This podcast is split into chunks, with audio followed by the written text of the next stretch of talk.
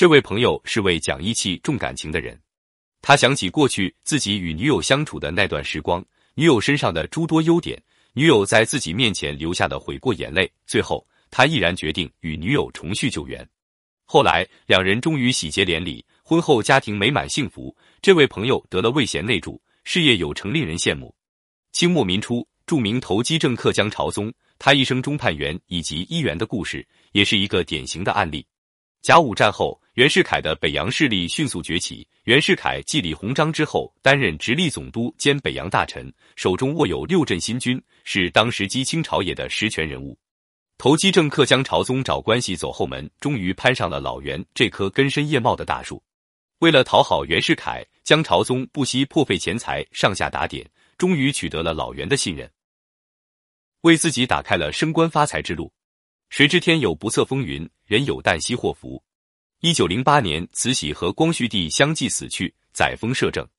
为报袁世凯在戊戌变法时出卖其兄光绪帝的一箭之仇，载沣上台后首先罢免了袁世凯的官职，将他开缺回籍。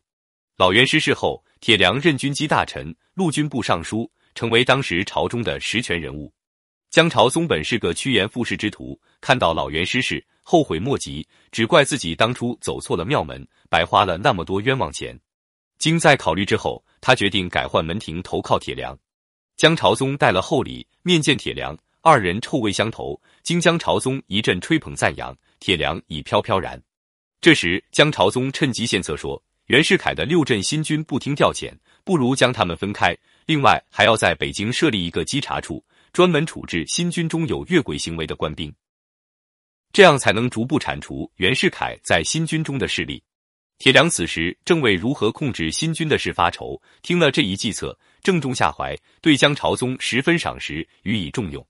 江朝宗由此得志，每天坐着八拍大轿，前呼后拥，不可一世。但是好景不长，几年后，袁世凯东山再起，清朝灭亡，民国兴起，老袁当上了中华民国大总统，又成了炙手可热的人物。江朝宗看到袁世凯重新得势，便只好吃起了回头草。他带上厚礼拜见老袁，痛哭流涕的向老袁表白心迹，说明自己的一片忠心。老袁明知江朝宗是个超严附势之徒，但此时正是用人之际，自己当总统少不了要有些吹喇叭抬轿子的，便不计前嫌，重新启用了江朝宗。江朝宗心里也明白，自己曾经有过背叛袁世凯的劣迹。此时，只有在老袁面前被加麦立地原先自己，才能取得信任。